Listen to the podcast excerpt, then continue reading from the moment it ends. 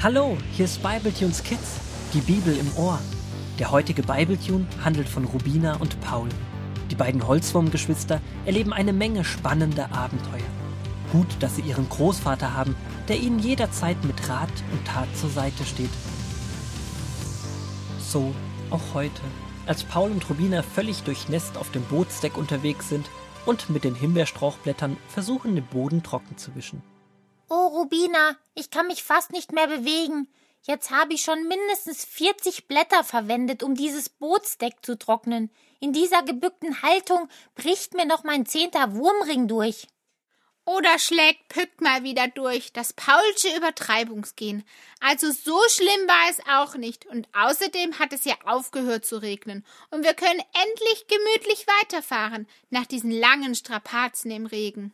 Weißt du, Rubina, Jetzt bräuchten wir auch diese gelb leuchtende Plastikuniform, die die kleine Anna aus der Menschenfamilie Stamm immer anhat, wenn sie mal draußen im Regen spielen möchte. Ich stelle mir gerade vor, wie du darin aussehen würdest, wie eine glänzende Mini-Banane. Sehr witzig, aber dieser Topfdeckel, den sie beim Regen immer am Stiel mit sich herumträgt, wäre auch praktisch. Wie heißt er noch gleich? Regenstiel? Nein, Regenschirm. Wenn wir diesen riesigen Schirm im Regen gehabt hätten, wären alle Boote zusammen gut und vor allem trocken ans Ziel gekommen. Aber dank Pauls großartiger Putzerei sind wir jetzt wieder zur Weiterfahrt bereit. Gerade in diesem Moment bricht ein Donner vom Himmel, und in nur wenigen Sekunden plätschert der Regen erneut auf die Bootstruppen. Die kleinen Boote schaukeln im Wasser und immer wieder schwappt eine Welle auf Pauls und Rubinas Boot. Die beiden schütten mit ihren kleinen Eicheleimerchen das Wasser immer wieder zurück in den Fluss, aber der Regen scheint immer heftiger zu werden. Regen, Wasser, Wellen und Blitz sorgen für große Aufregung. Alle schreien wild durcheinander und dann ertönt plötzlich ein lautes Krachen. Und Rubina und Paul sehen wie. Rubina, hast du das gesehen? Der Mast, der Mast von dem grünen Team ist in der Mitte durchgebrochen. Oh, das ist ja schrecklich, aber schau mal, die Tiere scheinen nicht verletzt zu sein, denn sie winken uns zu. Gott sei Dank. Aber hörst du das Glockenblumenkelchsignal? Das heißt, wir müssen alle direkt am Ufer anlegen. In den nächsten Minuten versuchen alle einen sicheren Platz am Ufer zu ergattern und verlassen schnellstmöglich die Boote. Bei diesem Unwetter können die Zelte nicht aufgeschlagen werden und alle versammeln sich unter einer dicken, nach oben gebogenen Wurzel. Mit Moosdecken und Ahornblättern versuchen sich die Tiere zu wärmen und Frau Breach gießt allen aus ihrem riesigen Rinden-Thermostopf eine Portion Holunderblättertee ein. Paul und Rubina liegen erschöpft neben ihrem Großvater, und selbst der sonst so verquasselte Paul bringt fast kein Wort mehr heraus. Es ist ein sehr schweigsamer Nachmittag, und auch dem Großvater fehlen die Worte.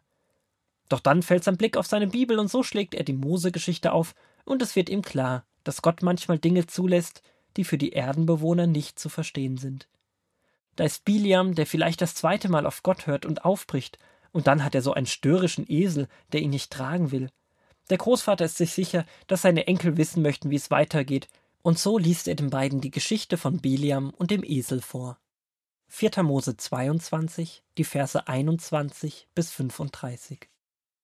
Am nächsten Morgen sattelte Biliam seine Eselin und brach mit den Männern auf. Da stellte sich ihnen plötzlich der Engel des Herrn in den Weg. Die Eselin sah den Engel, der ein gezücktes Schwert in der Hand hielt. Darum wich sie vom Weg ab und ging auf dem Feld weiter. Aber Biliam schlug seine Eselin, um sie wieder auf den Weg zu lenken. Als der Weg zwischen zwei Weinbergen hindurchführte und zu beiden Seiten eine hohe Böschung hatte, stellte sich der Engel des Herrn ihnen noch einmal entgegen. Die Eselin wollte ihm ausweichen und drückte sich ganz an die Wand. Dabei quetschte sie Biliams Fuß ein, und deshalb schlug er sie wieder. Nun ging der Engel des Herrn weiter und trat an eine enge Stelle, wo der Weg so schmal war, dass man überhaupt nicht mehr ausweichen konnte. Als die Eselin den Engel dort stehen sah, legte sie sich einfach hin. Nun wurde Biliam schrecklich wütend, und er schlug mit seinem Stock auf sie ein. Da tat der Herr ein Wunder und ließ die Eselin sprechen wie einen Menschen. Sie sagte zu Biliam Was habe ich dir getan, dass du mich nun schon dreimal geschlagen hast? Biliam antwortete Das habe ich gemacht, weil du mir ungehorsam gewesen bist. Wenn ich ein Schwert bei mir hätte, würde ich dich jetzt töten. Da sagte die Eselin bin ich nicht deine Eselin, auf der du schon immer geritten bist? Habe ich schon jemals so etwas getan? Nein, gab Bileam zu. Da öffnete Gott ihm die Augen, und er sah den Engel des Herrn mit gezücktem Schwert auf dem Weg stehen. Biliam warf sich ehrfürchtig zu Boden, und der Engel des Herrn sagte zu ihm Warum hast du deine Eselin nun schon dreimal geschlagen? Ich selber war es, der dir entgegengetreten ist, denn das, was du vorhast, führt dich ins Unglück. Deine Eselin hat mich gesehen und ist mir ausgewichen. Wenn sie es nicht getan hätte, dann hätte ich dich jetzt erschlagen, aber sie hätte ich am Leben gelassen. Biliam antwortete Ich habe gesündigt, denn ich habe nicht gemerkt, dass du mir den Weg versperrt hast. Wenn du willst, kehre ich wieder um. Geh mit den Männern, sagte der Engel des Herrn, aber du sollst nur das reden, was ich dir sage. So zog Biliam mit den Männern weiter. Ein sprechender Esel, das ist ja unglaublich. Fast wie bei Bibletunes Kids. Ich wusste gar nicht, dass Gott sogar Tiere sprechen lässt. Ja, bei Gott ist alles möglich. Aber ich stelle mir gerade vor, ich wäre Biliam. Ich hätte gerade diesen Worten von Gott geglaubt, dass ich aufbrechen soll. Und dann habe ich so einen störrischen Esel. Eselin, oder? Ja, du hast recht, aber das ist ja eigentlich auch egal. Aber nur weil die Eselin nicht so reagiert, wie Biliam möchte, schlägt er einfach zu. Da trägt die Eselin Jahr für Jahr ihren Herrn, und er hat nichts Besseres zu tun, als böse zu werden und sie zu schlagen. Er hätte doch auch absteigen können und mit ihr reden. Stattdessen wird er richtig wütend. Und diese Wut lässt er an der Eselin aus, nur weil der Weg gerade nicht so weitergeht, wie er sich das vorgestellt hat. Das ist doch so fies, gleich dreimal zuzuschlagen. Also ich verstehe diesen Biliam nicht. Naja, kennt ihr das nicht auch im Leben? Da habt ihr euch genau vorgestellt, wie ein perfekter Ferientag aussieht, mit tollen Aktionen, gutem Essen und viel Zeit mit Freunden. Doch dann kommt alles ganz anders. Kein gutes Essen, Regenwetter, keiner der Freunde hat Zeit. Hatten wir das nicht schon einmal? Ihr wurdet auch wütend, habt über das Essen gejammert und gemeine Dinge gesagt. Wisst ihr, auch wir vergessen so schnell, wie gut wir es eigentlich haben, wenn etwas mal nicht so geht, wie wir uns das vorstellen.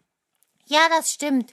Ich war heute übrigens auch echt sauer, enttäuscht und ein bisschen wütend, dass es schon wieder angefangen hatte zu regnen. Und dann mussten wir auch noch eine Notpause einlegen, obwohl wir doch wirklich jetzt nach Hause müssen. Ich hatte auch schon ganz gemeine Gedanken in meinem Kopf. Seht ihr, es ist immer leicht, über einen anderen zu urteilen, wenn man selbst nicht in der Situation steckt. Aber ist es nicht unglaublich, dass Gott dann der Eselin eine Stimme gibt und dem wütenden Beliam Halt gebietet? Ja, das ist der beste Teil der Geschichte. Gott greift ein. Er lässt nicht nochmal zu, dass die Eselin geschlagen wird. Und dann ist der Engel plötzlich für Bileam sichtbar. Und er erkennt, dass er Gottes Auftrag, nämlich Segen über dem Volk Israel auszusprechen, ausführen muss. Gottes Wege sind manchmal nicht leicht zu verstehen. Aber eines ist klar. Gott erreicht sein Ziel, auch wenn er manchmal dafür sonderbare Wege, selbstsprechende Eselinnen gebraucht. Und nachträglich konnte Biliam auch erkennen, warum die Eselin nicht weiterlaufen wollte. Du Paul, spürst du etwas? Was meinst du? Na, es hat aufgehört zu regnen. Der aufkommende Wind hat die Boote abgetrocknet und wir können nach der Zwangspause wieder sicher Richtung Heimat fahren. Im Nachhinein war es gut, dass der Mast gebrochen ist, denn sonst hätten wir sicher nicht angehalten und hätten uns noch stärkeren Gefahren ausgesetzt. Dann war der abgebrochene Mast auch so eine Art störrischer Esel, der uns eigentlich nur Gutes wollte.